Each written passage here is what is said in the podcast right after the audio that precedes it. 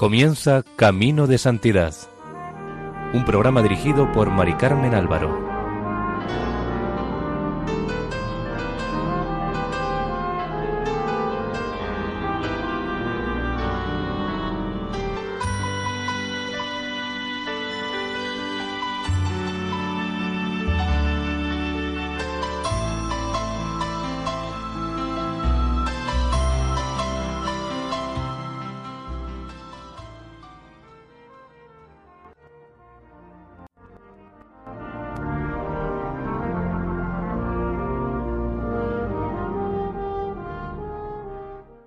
Bienvenidos al programa Camino de Santidad, realizado por el equipo de Radio María en Castellón, Nuestra Señora del Lledo.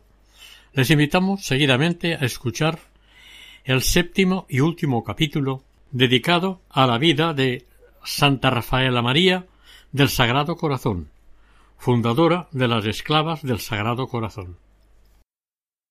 Al terminar los ejercicios de 1914, nuestra santa escribió en sus apuntes Dios me quiere a mí muchísimo, con privilegio especial.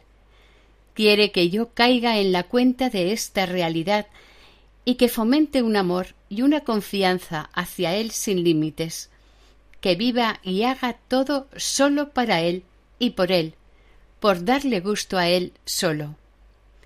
Darle gusto a Él solo, vivir por Él y para él se traducía en una entrega más generosa todavía, una entrega a fondo perdido al amor y al servicio de los demás. Su corazón profundamente pacificado iba a hacerse día a día más capaz de pacificar, de dar a todos el regalo extraordinario de la alegría y la serenidad interior. En los primeros días de julio de 1916 llegó a las comunidades la noticia escueta de la muerte de la Madre Pilar. La falta de datos informativos fue un dolor añadido, totalmente innecesario, según todas aquellas que la habían querido extraordinariamente. La carta que se escribió unos días después quería ser escueta y abreviada, pero resultó inexacta. Decía el día primero de julio de 1916 falleció en esta casa de Valladolid, en la paz del Señor, la reverenda Madre María del Pilar Porras. Nació en Pedro Abad, provincia de Córdoba, el día 13 de marzo de 1846. Entró en la congregación el primero de marzo de 1875 Hizo su profesión el 8 de diciembre de 1889. Estuvo en las casas de Córdoba, Madrid y Valladolid. Desempeñó los cargos de superiora, asistente general y general. Fue una religiosa que sobresalió por su piedad, demostrándolo particularmente en la devoción especial de la Sagrada Comunión y Santa Misa, tanto que, a pesar de su enfermedad que le causó algún trastorno mental, no dejó hasta el último período de practicar estas devociones. Antes de ser atacada por la congestión que le ocasionó la muerte, pareció darse cuenta de los auxilios que le prestaba el padre que la asistía, demostrándolo en besar el crucifijo, que lo hacía con grande devoción y santiguándose repetidas veces. Murió con grandísima tranquilidad.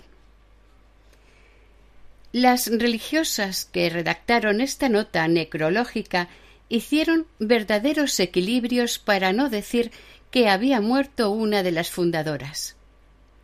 ¿Qué debió sentir la Madre Sagrado Corazón al escuchar su lectura? La nota decía, por ejemplo, que la Madre Pilar había entrado en el instituto el día 1 de marzo de 1875. ¿En qué instituto, señor? se preguntaba la Madre Sagrado Corazón. Las esclavas celebraban todavía la conmemoración del 14 de abril de 1877 como fecha fundacional, pero tanto la Madre Pilar como la Madre Sagrado Corazón eran anteriores a esta fecha. Cuando aún no existía el instituto como tal, Ellas dos eran ya consideradas fundadoras por las compañeras de la primera hora. En este momento, en 1916, en cambio, como siempre que en la vida se le había presentado un dolor extraordinario, al recibir esta noticia la Madre Sagrado Corazón rezó tres veces el Te Deum. Y allí, en el coro alto de la iglesia, con los ojos fijos en la custodia, fue recordando la vida de la Madre Pilar, escribiendo en su corazón una carta verdaderamente digna de ella. La veía ahora llena de vida, como en los días de su juventud en Pedro Abad. La recordaba atractiva, generosa, rodeada del cariño de todos, entregada a los pobres, afrontando luego la contradicción de su familia. Pensaba en el origen del instituto, tan lleno de la presencia impetuosa, excesiva a veces, pero carismática, de su hermana. Como ella misma, la madre Pilar había rechazado siempre el calificativo de fundadora. Pero, ¿qué habría sido del instituto? pensaba la Madre Sagrado Corazón, sin aquella decisión arriesgada de salir de Córdoba para Andújar en la noche del 5 de febrero de 1877. ¿Y en qué hubiera quedado todo si la conversación de la Madre Pilar con el padre Cotanilla pocos días después o sin la entrevista de la Madre Pilar con el cardenal Moreno? La Madre Pilar había sido imprescindible en la fundación del instituto y sin embargo ahora casi desaparecía el papel que había desempeñado en el mismo. Recordó también las dificultades que habían tenido, aquellas relaciones tan difíciles, tan complicadas que habían causado tantos disgustos entre ellas.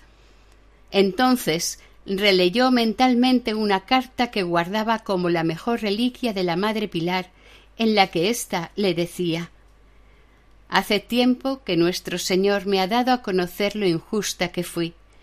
Penetrada del más profundo arrepentimiento, de rodillas y por el Sagrado Corazón de Jesús, ruego a usted que me perdone.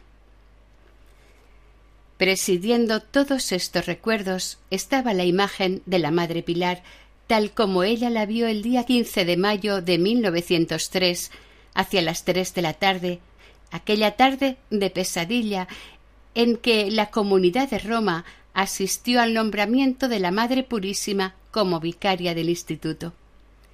Al salir de la sala en que habían estado reunidas, la Madre Sagrado Corazón se encontró a su hermana, y se cruzaron sus miradas en una extraordinaria y entrañable comprensión. Al rezar juntas en aquellos momentos, al expresar unidas su acción de gracias, habían sentido como nunca una honda fraternidad que consagraba para siempre su único destino ante Dios y ante los hombres. La muerte de la Madre Pilar produjo en la Madre Sagrado Corazón la sensación de un enorme vacío, pero sobre todo un dolor muy vivo, aunque lleno de esperanza.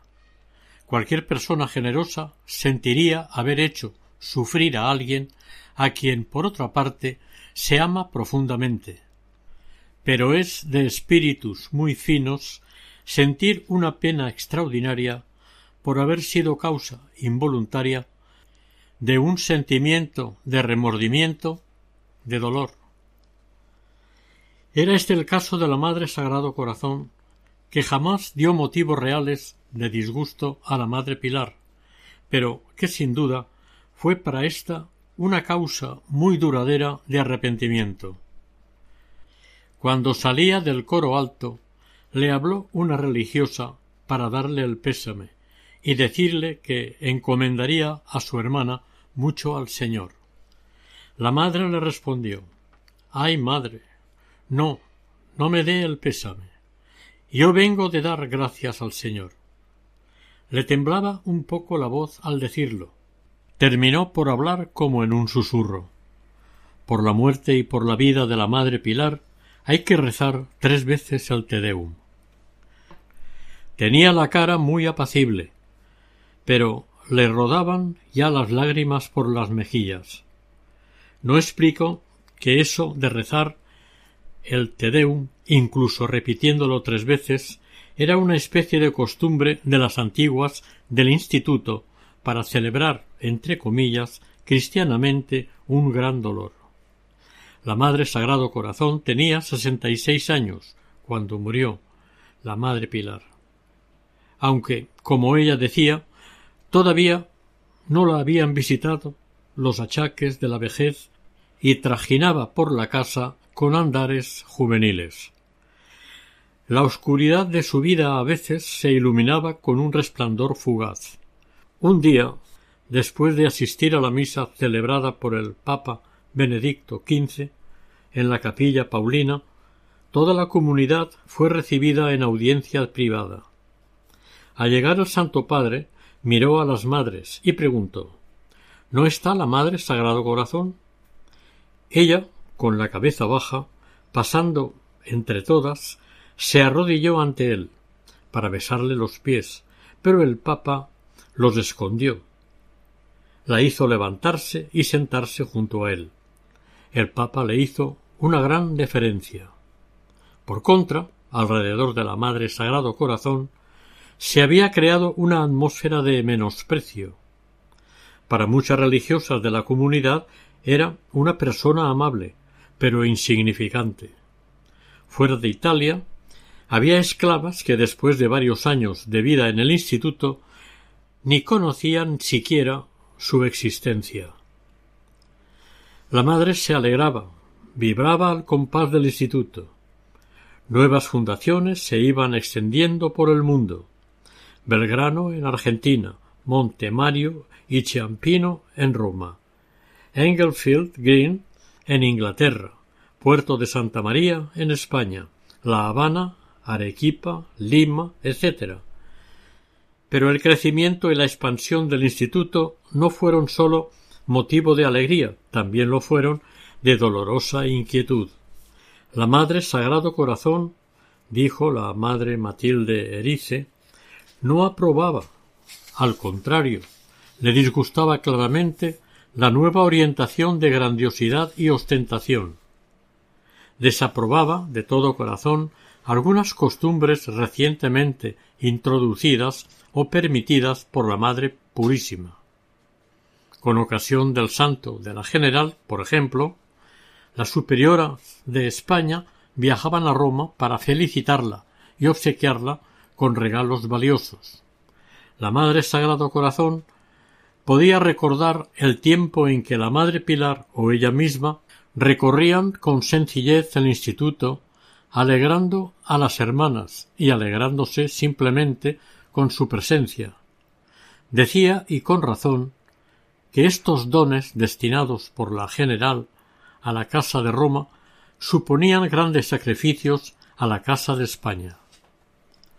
La comunidad de Roma vivía desde 1904 en una casa propia, en vía Posta Salaria, hoy vía 20 septiembre. Sin embargo, la construcción de la iglesia encontró muchas dificultades y no se pudo terminar hasta 1916, el mismo año de la muerte de la Madre Pilar. Un consuelo para la Madre Sagrado Corazón, quien diría varias veces al respecto Es tanta la gloria que ha dado a Dios desde el primer día, se refería a la Iglesia, que, aunque fuese destruida mañana, valdría la pena todos los esfuerzos que se han hecho para construirla. Eran los años de la guerra europea, de la Primera Guerra Mundial, y el peligro de destrucción era más que real. En esta iglesia haría la madre innumerables adoraciones y más tarde, cuando la enfermedad ya no se lo permitiese, desde un rinconcito de la tribuna seguiría comunicándose con aquel para el cual no necesitaba ya palabras.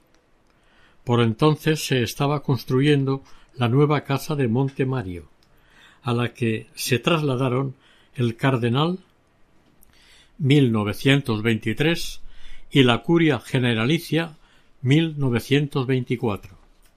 Era un edificio de aspecto imponente, que a la Madre Sagrado Corazón le hizo temblar. No vio con buenos ojos la construcción de la grandiosa casa de Monte Mario, y mucho menos que junto a ella se edificase una casa para el cardenal protector.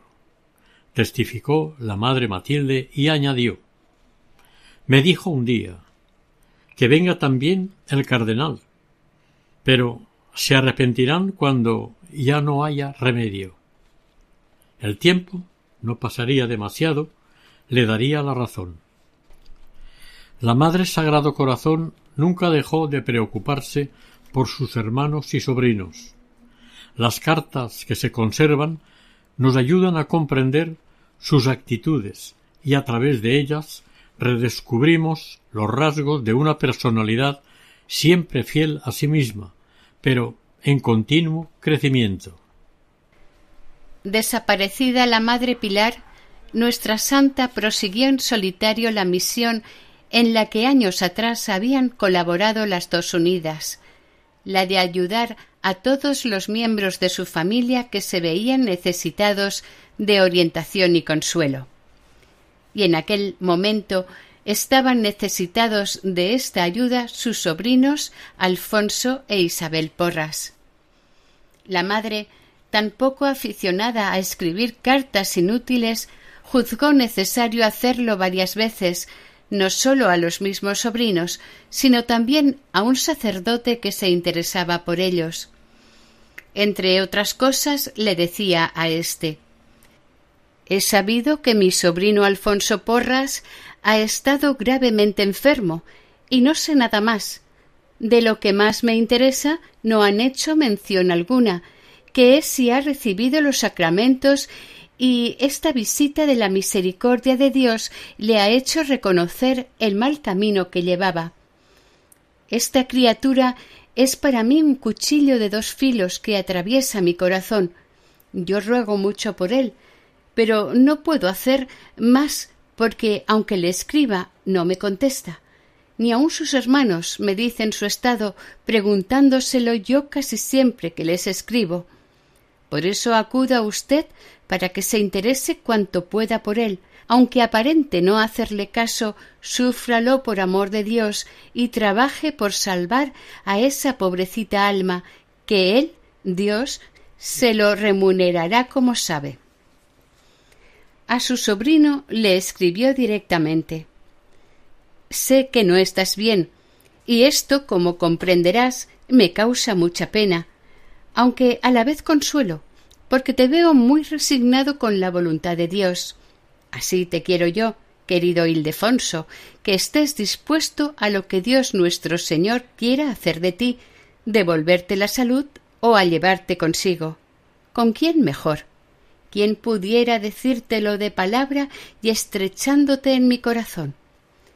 Mas recíbelo como si así fuera y con la convicción que muy dentro de su corazón te tiene tu tía, que pide al Señor te dé un dolor tan perfecto de tus culpas que vayas desde la cama al cielo.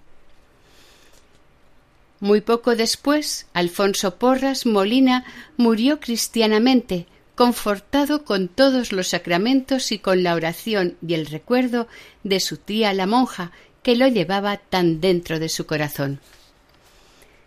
El 2 de abril de 1919 volvió a escribir al sacerdote pidiéndole visitara a su sobrina Isabel Porras, que estaba encerrada en su habitación desde hacía dos años y no quería cumplir ni siquiera con el precepto pascual. Le decía que no le escribía directamente a ella porque nunca le contestaba, pero si él creía que debía hacerlo, estaba dispuesta a escribirle. ¿Qué no estaría ella dispuesta a hacer para sacar aquella espina tan dolorosa de su alma. Isabel fue una fortaleza bastante dura de conquistar. Dos años después, Isabel seguía siendo objeto de sus preocupaciones, pero empezaba a responder a tanta solicitud. Le decía la Madre Sagrado Corazón al sacerdote Confiemos que nuestro Señor terminará su obra en esa tan querida criatura, y usted con su caridad la seguirá ayudando. y yo desde aquí con mis pobres oraciones. Isabel no sólo terminaría su vida muy cristianamente, sino que tendría ocasión de testificar en el proceso de beatificación de aquella tía que tanto la había querido siempre. El interés por la familia no se limitó a la preocupación por la vuelta a la Iglesia o al cumplimiento de los deberes cristianos en aquellos miembros un tanto desorientados. También tenía una gran alegría cuando le comunicaban algún acontecimiento en la familia, como el nacimiento de algún nuevo sobrino o sobrino nieto. Uno de los mayores gozos que recibió de su familia fue la vocación de un sobrino, Rafael Porras y González de Canales, a la Compañía de Jesús. No puedo expresarte la alegría que me causó tu inesperada carta, le escribió. No sabía una palabra de que tan gran consuelo me preparaba el Señor. Bendito sea por tan gran misericordia como ha usado primero contigo y después con toda nuestra familia. En el verano de 1916 llegó a la casa de Roma una nueva hermana enfermera. Se llamaba Luisa Muriel y venía de Valladolid. La Madre Sagrado Corazón se impresionó al darle el abrazo de bienvenida. Ha cerrado usted los ojos a mi hermana y ahora viene a cerrármelos a mí, dijo. Ciertamente aún tardaría, pero así fue. Ella le pudo contar a la Madre Sagrado Corazón todos los detalles de la muerte de su hermana. Con su presencia, Luisa Muriel unió a las fundadoras en unos momentos que pueden, en verdad, calificarse de trascendentales. Hasta 1918 aproximadamente, la santa disfrutó de buena salud. Aún seguía en todo su vida ordinaria. Tanto su laboriosidad como su humildad estuvo siempre orientada al amor. La Madre Sagrado Corazón no era una apasionada del trabajo. Era capaz de dejarlo todo por escuchar con atención al que la necesitaba comprendía perfectamente que hay muchas ocasiones en que lo más importante no es hacer, sino contemplar. En la vida diaria su servicialidad fue un testimonio constante de esa caridad que es paciente y benigna. La suya lo era, desde luego, y también amable, sonriente, cortés con sus horas marcadas en el cuadro de adoración, aprovechaba los minutos libres para ayudar a todo el que se lo pedía y hacer breves visitas al Santísimo en la capilla o en el coro alto de la iglesia. En la comunidad todavía no se daban cuenta de que estaba cerca de los setenta años. Le dolía una rodilla. Al fin tuvo que decírselo a la enfermera, la hermana Luisa Muriel, la madre empezaba a experimentar la prueba de la enfermedad. De antiguo se le formaban callos en las rodillas. Ella se los quitaba de manera casera, haciendo un corte, y la rodilla estaba preparada para sostener el peso del cuerpo en actitud de adoración. En una de estas operaciones la madre se hizo una herida. Quiso curársela ella misma como otras veces, pero esta vez no pudo detener la infección.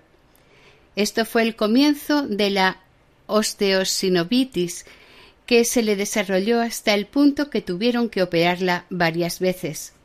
En 1920 el mal se había extendido a las articulaciones y fue preciso operarla por primera vez.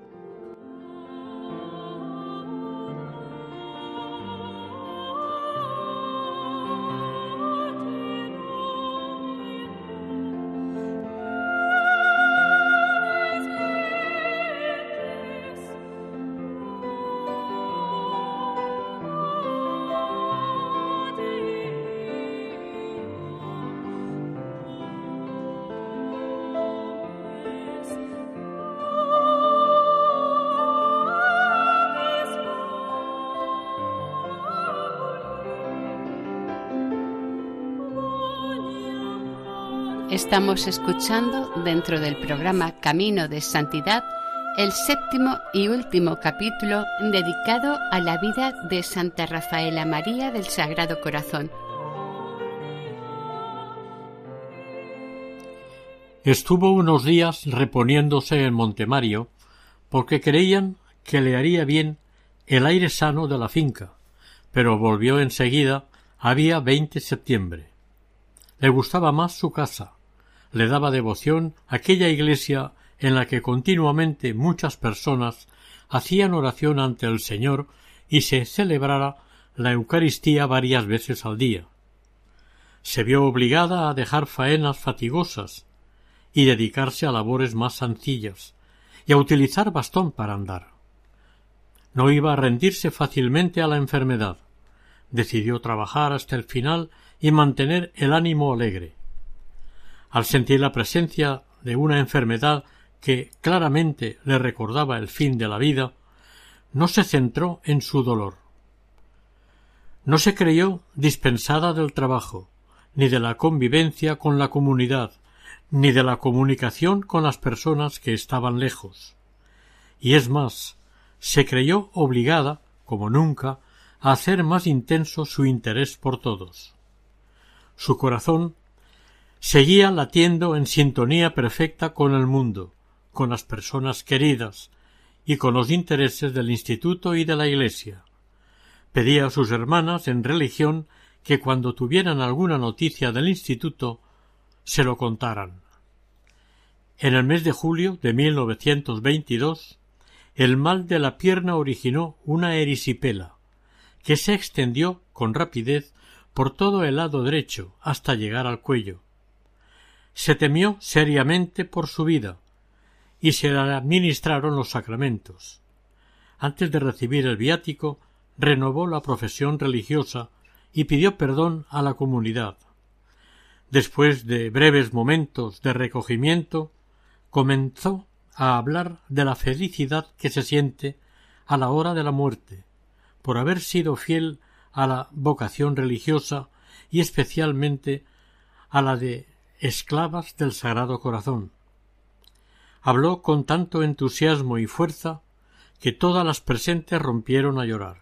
Durante toda su vida ha aspirado al cielo, le escribió el padre Marchetti en esta ocasión, y ahora el cielo vendrá con toda su luz, con todo su esplendor, con todo su gozo. Salió de aquella gravedad, se rehizo un poco, y como asidua que era al trabajo, se le dio uno a la medida de sus posibilidades. A las ocho y media ya estaba cosiendo sin levantar cabeza, a pesar de que tenía grandes dolores.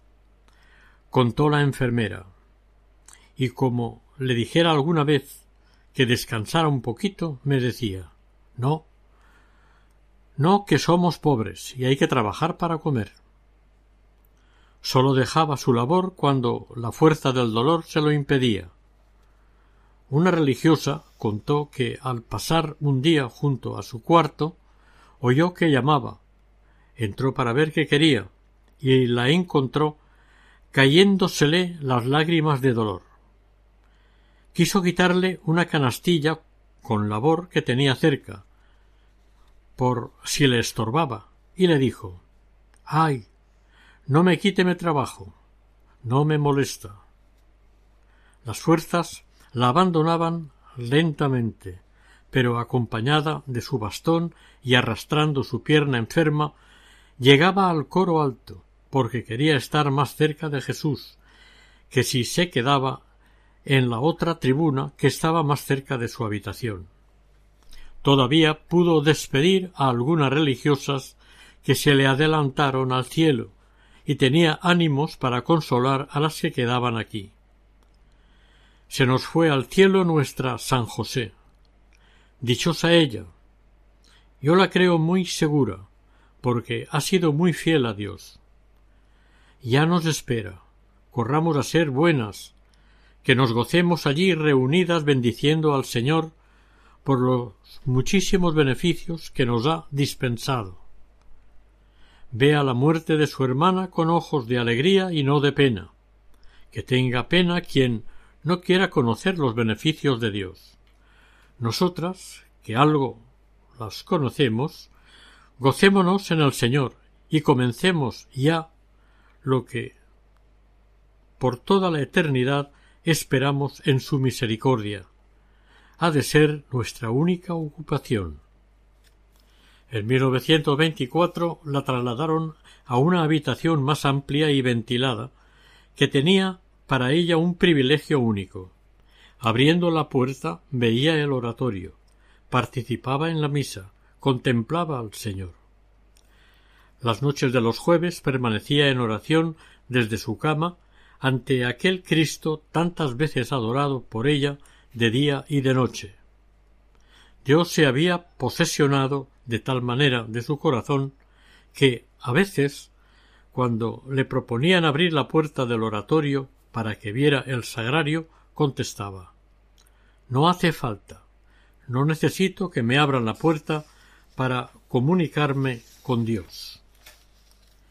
En la primavera de 1924, la Madre Sagrado Corazón se acostó para no levantarse más. Todavía había de vivir ocho largos meses, en los que completaría sus méritos con una aceptación heroica, pero un heroísmo siempre sencillo, amable, constante. Aquella pierna enferma le pesaba como el plomo, pero no era simplemente un miembro inerte, ineficaz. El hueso se había cariado del todo. Le supuraba mucho. Todos los días tenía que taponarle la herida con más de un metro de gasa. En la cara se le notaba que sufría mucho y que su dolor aumentaba al hacerle las curas. A pesar de todo, de sus labios no salía ni un lamento.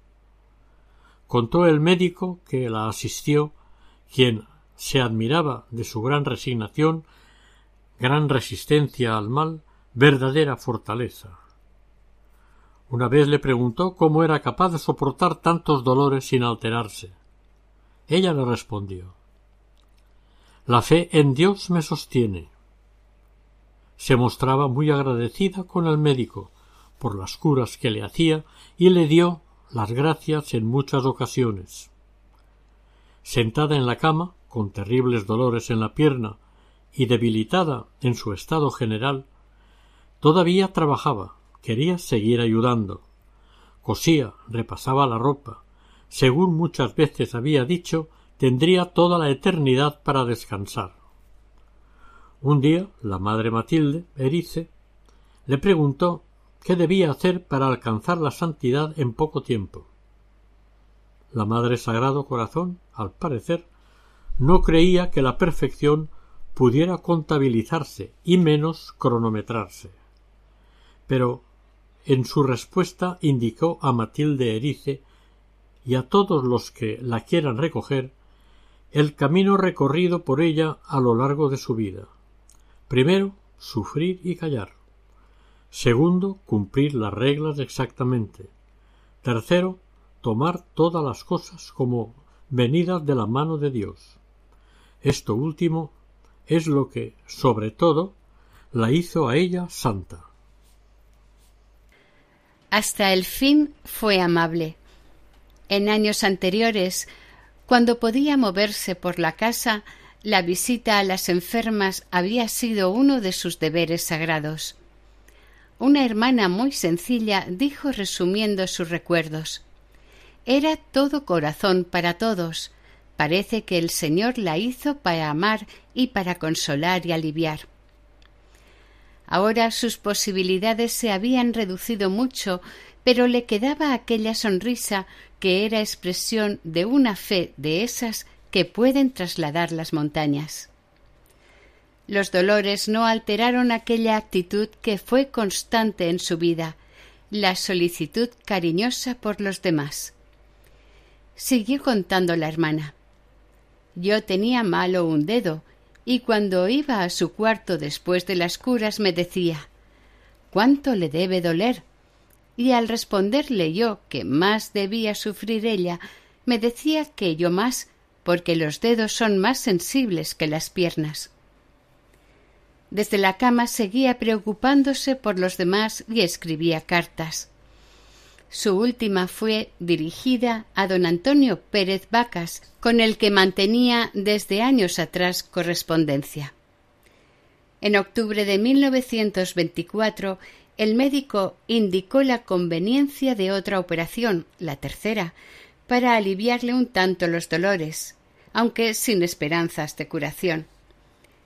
La intervención hubo de realizarse casi sin anestesia debido a su estado de debilidad, pero ésta mostró tal fortaleza, la soportó con tan gran serenidad que el doctor se quedó maravillado. Le decía Brava madre sacro cuore.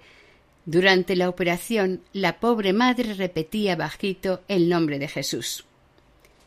Continuó agravándose lentamente hasta diciembre, durante todo este tiempo, contó la enfermera, sufría mucho, pero aunque yo dormía en su mismo cuarto, no me llamaba más que una vez antes de medianoche para tomar un poco de agua. Ardía de sed por la fiebre. Después de las doce no tomaba nada, aunque ella estaba dispensada del ayuno para comulgar. En diciembre, viendo que decaía por días, la madre Matilde le insinuó la conveniencia de recibir los últimos sacramentos. Era martes, y se lo propusieron para el sábado siguiente. Pero ella exclamó con viveza ¿Por qué el sábado? Es demasiado tarde. Mejor el jueves, que recuerda la institución de la Eucaristía.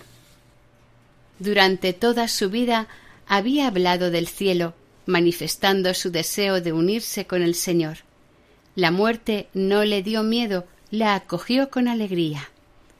Sufría mucho por las llagas abiertas en la pierna e incluso en otras zonas del cuerpo. No se quejaba, rezaba y ofrecía sus dolores al Señor por la gloria de Dios, la conversión de los pecadores, la salvación de las almas, el provecho espiritual del instituto y su conservación. Recibió el viático el día que pidió, en la ceremonia se repitió la escena de 1922. Las religiosas rodeaban la cama. Una paz infinita llenaba el ambiente. Al renovar los votos, llegado el momento en que se pide la gracia para cumplirlos, así como me disteis gracia para lo desear y ofrecer, me la deis también abundante para lo cumplir. La Madre Sagrado Corazón levantó los ojos hacia las presentes. Hubo un instante de silencio. Después, de nuevo la voz entera, serena de la enferma, introdujo una significativa variación en el ritual. Miró con ojos maternales, dijo una testigo, y añadió en español y a todas mis hermanas. Había incorporado a su promesa y a su humilde pedir gracia a todas las esclavas. En aquella entrega definitiva vibraba otra vez su amor inmenso. Era una especie de profesión de fe en la misteriosa comunión que la unía en vida y en muerte con sus hermanas del instituto. La intercalación conmovedora del día del viático tuvo un sentido clarísimo para todas las que conocían, aunque no fuera más que superficialmente, la vida de la Madre Sagrado Corazón. Contó la Madre Higinia Bergué que tanto la quería. Pocos días antes de su muerte entré en su cuarto y me dijo Venga, María, que tenemos que hablar. Después de haberme dicho que tenía el equipaje preparado, al preguntarle qué equipaje, me dijo que ya se había confesado y recibido los sacramentos. Al verme llorar, me dijo que en el cielo formaríamos un coro numeroso de esclavas y que seríamos dichosas gozando de Dios. Tenemos que hablar. Hasta el final de su vida, la experiencia de un gozo profundo le exigía como cosa natural comunicarlo. La madre Matilde, una de las pocas personas que recibió confidencias de la Madre Sagrado Corazón, sabía por ellas que el cariño que le tenía a la Madre General, Madre Purísima, era fruto de una generosidad sin límites que le hacía olvidar todos los sufrimientos de su vida. Le había perdonado totalmente la oscuridad de su situación, el desprecio, la indiferencia, los dolores y el alejamiento en que había mantenido en los últimos años a la Madre Pilar. La había aceptado como superiora por más que no pudiera negar que le inspiraba serios temores la marcha que daba al instituto, tan distante de aquella sencillez de las comunidades y sobre todo del gobierno del principio de la congregación. Unos días antes de morir, la madre Matilde le preguntó intencionadamente si se acordaría en el cielo de la Madre Purísima. La miró entre sorprendida y seria y le dijo pero usted cree que yo no quiero a la Madre Purísima, pues sepa que la quiero tanto que hago sus cosas mías y las mías suyas. La quería con sinceridad de corazón. Ahora, a las puertas de la muerte, con humildad real, vibrando en cada una de sus palabras, la sencillísima Madre Sagrado Corazón tuvo la suficiente libertad de espíritu para hacer a la Madre General una recomendación suprema. Madre Purísima, seamos humildes, humildes, humildes, porque así atraeremos las bendiciones de Dios. Se lo dijo con cariño, pero con suave firmeza, pocos días antes de morir. La mañana del 6 de enero de 1925, la enfermera la encontró mucho peor. A la pregunta de si se quería ir con el niño Jesús, nuestra santa le respondió tranquilamente Me parece que sí. Cuando usted crea que ya me he muerto, siga todavía diciéndome jaculatorias, porque todavía las escucharé.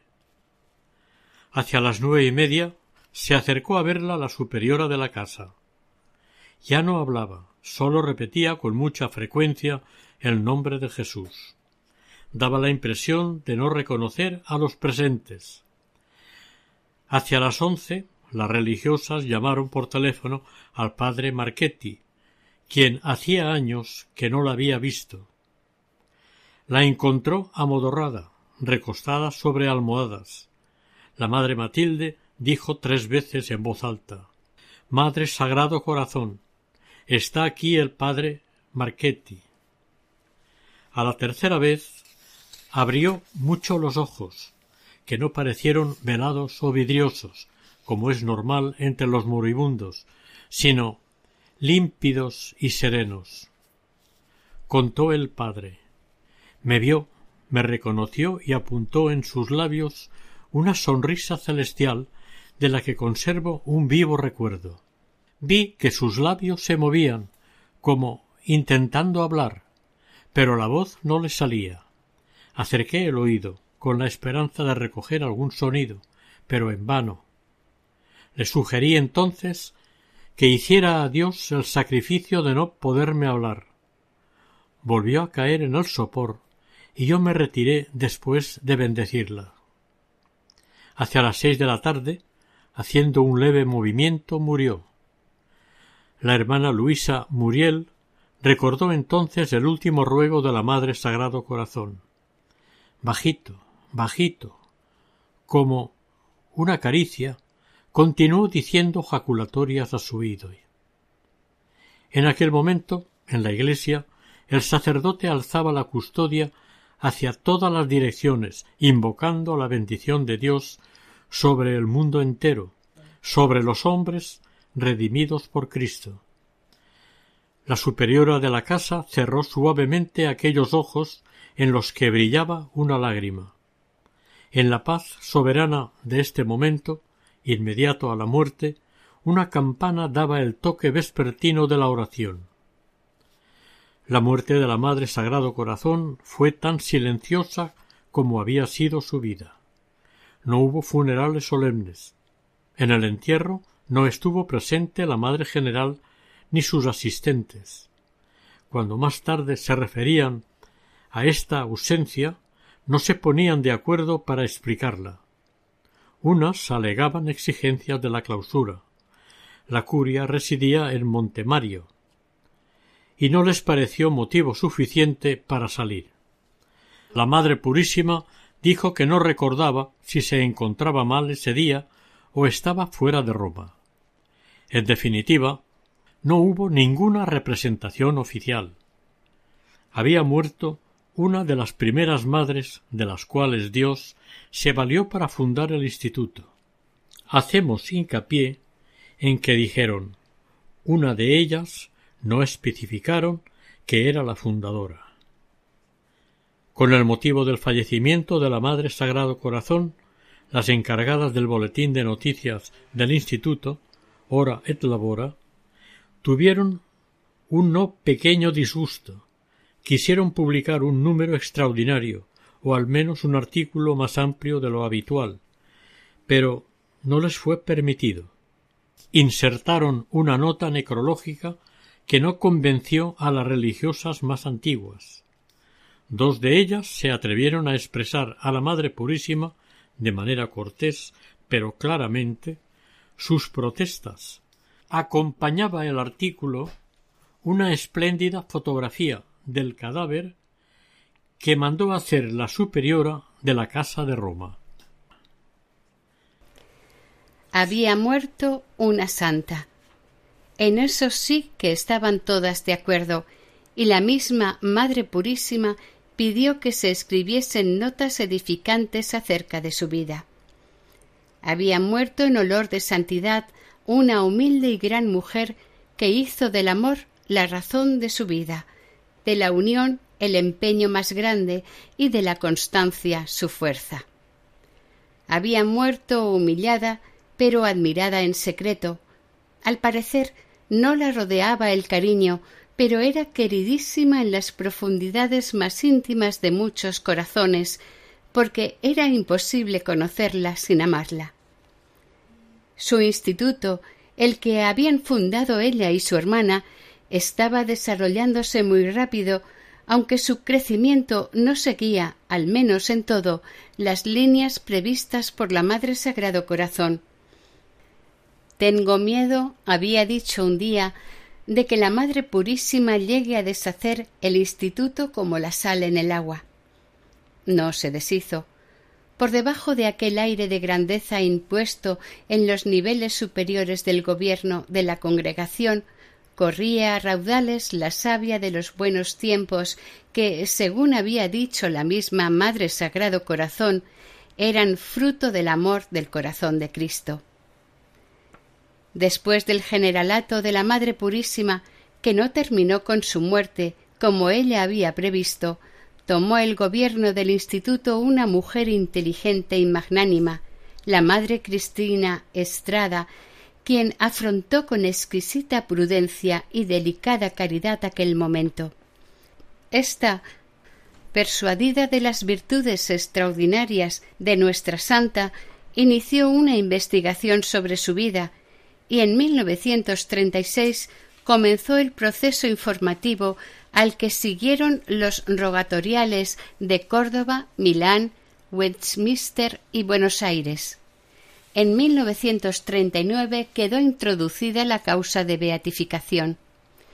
Fue beatificada por Pío XII el 18 de mayo de 1952 entonces recobró su nombre de bautismo que se unió al que había llevado durante casi cincuenta años en el instituto. Rafaela María del Sagrado Corazón. Pablo VI la proclamó santa el 23 de enero de 1977. Después de la canonización, al asomarse a la ventana para rezar el ángelus, el Papa habló de nuevo de Rafaela María, dijo Una santa muy humilde, dulce, fina, silenciosa, pero llena de riqueza espiritual y de ejemplaridad edificante. Nos parece casi escuchar su voz que nos invita a seguir de una forma apta para nosotros su camino de santidad. Venid, parece decirnos con su voz humilde y persuasiva Venid, probad, se pasa por estos senderos. Primero el de la oración absorta en una adoración silenciosa y casi extática ante Jesús escondido y presente en la Eucaristía. Como él mismo ha dicho, Cristo se revela a los pequeños, es decir, a los humildes, a los sencillos, a los puros de corazón, a los inocentes y a los buenos, a los discípulos que creen, esperan y aman. Entonces escucharéis el mandato de Jesús Andad y servid a los hermanos y hermanas necesitados de educación, especialmente de ayuda, de amor. El eco de estas palabras del Papa resonó más allá de la plaza de San Pedro. Había sido declarada santa aquella humildísima mujer que quiso escribir su historia en la solamente de Dios. Como Santa Rafaela murió el día de la Epifanía 6 de enero, su fiesta se celebra el 18 de mayo, fecha de la beatificación y del traslado de sus restos que descansan en la Casa Generalicia Vía 20 de septiembre número 65B en Roma.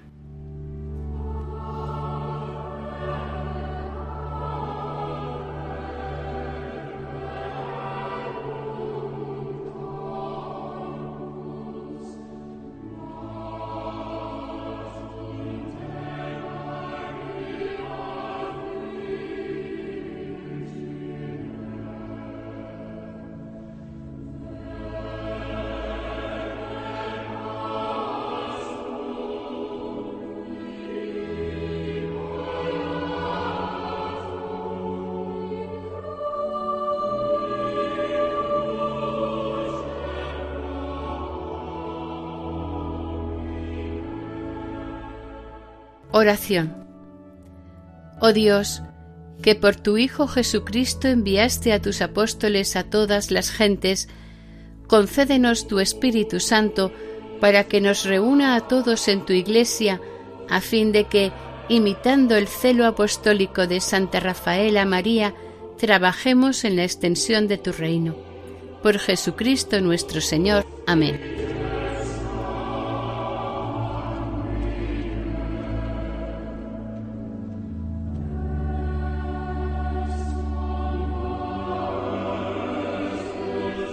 Terminamos aquí el séptimo y último capítulo dedicado a la vida de Santa Rafaela María del Sagrado Corazón, fundadora de las esclavas del Sagrado Corazón, dentro del programa Camino de Santidad, elaborado por el equipo de Radio María Nuestra Señora del Lledó de Castellón. Han participado en este programa Maite Bernat en el micrófono y sonido y Eustaquio Masip en el micrófono. Para contactar con este programa pueden hacerlo a través del correo electrónico camino de santidad Pueden volver a escucharlo e incluso descargarlo en la página web de Radio María en su sección podcast o pedirlo en el teléfono 91 8 22 80 10. Que el Señor y la Virgen les bendigan.